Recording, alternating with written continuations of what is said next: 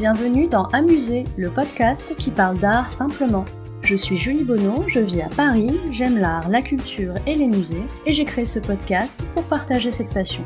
L'objectif d'Amuser, c'est de raconter l'art autrement, de raconter l'art de manière ludique et décalée, de ressentir l'art sans trop l'intellectualiser. Si comme moi vous aimez apprendre sans faire trop d'efforts, vous êtes au bon endroit. Un nouvel épisode d'Amuser est mis en ligne tous les lundis. Vous pouvez vous abonner à Amuser sur les plateformes iTunes, Deezer et Podcast France. Je serai ravie de recevoir vos commentaires et suggestions, voire vos bonnes notes si ce podcast vous plaît. C'est le meilleur moyen d'encourager et de soutenir Amuser. Vous pouvez également me suivre sur les réseaux sociaux. Sur Instagram et sur Twitter, c'est le compte amusé underscore fr. Et sur Facebook et via la chaîne YouTube, sous le nom Amusé.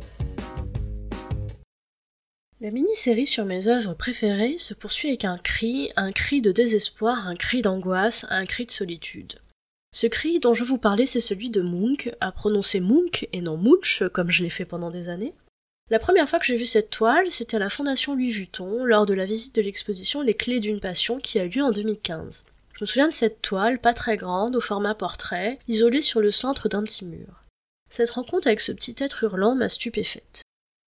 Alors vous connaissez la tradition, mini-bio de l'artiste avant toute chose. Donc Munch, c'est un artiste norvégien. Il a vécu à cheval sur le 19e et le 20e siècle, mais inscrit son œuvre plutôt dans les courants post-impressionnistes et expressionnistes surtout. L'expressionnisme, c'est un mouvement qui naît en Allemagne et qui veut avant tout montrer les sentiments. C'est un mouvement d'inquiétude qui réagit de manière très sensible au contexte agité de l'époque. Vous reconnaîtrez les peintures expressionnistes par leurs couleurs vives et leurs formes agitées. Je vais pas vous mentir, c'est pas le courant le plus happy de l'histoire de l'art. Et en ça, Munch en est un beau représentant. Cette toile exprime rarement des sentiments joyeux. On est plutôt dans le registre de l'inquiétude ou de l'anxiété. Si vous voulez voir son œuvre plus en détail, il vous faudra prévoir quelques vacances à Oslo, en Norvège, parce qu'il y a là-bas un musée Munch dédié à son œuvre. Alors petite tapette sur ma main, je n'ai jamais visité le musée Munch. À ma décharge, j'aime tellement Munch que je risquerais de ne jamais revenir. Bon, c'est dans ma to-do. Bon, alors le cri. Il y a plusieurs versions, déjà, du cri. Munch l'a réalisé avec des techniques différentes, peinture et pastel notamment.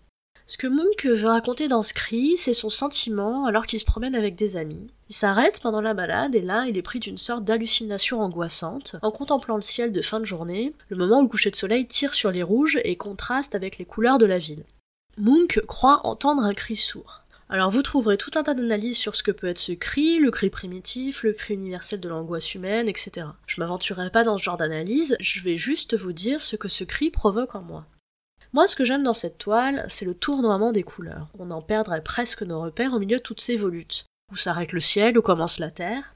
Ensuite, il y a ces couleurs avec une opposition du rouge orangé, couleur chaude, donc couleur qui vient à nous, qui vient à l'œil, et le bleu, couleur froide, couleur vers laquelle nous devons aller parce que c'est une couleur dite fuyante. C'est pour ça que la première chose qui attire l'œil dans cette toile, normalement, c'est le ciel rouge.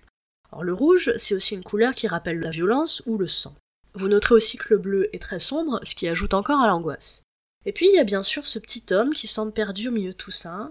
Je sais pas ce que vous en pensez, mais il est aussi un peu angoissant avec sa tête allongée, ses mains qui bougent ses oreilles. Sa tête semble pas ressembler à quelque chose de vraiment humain. Il est flippé et il est flippant.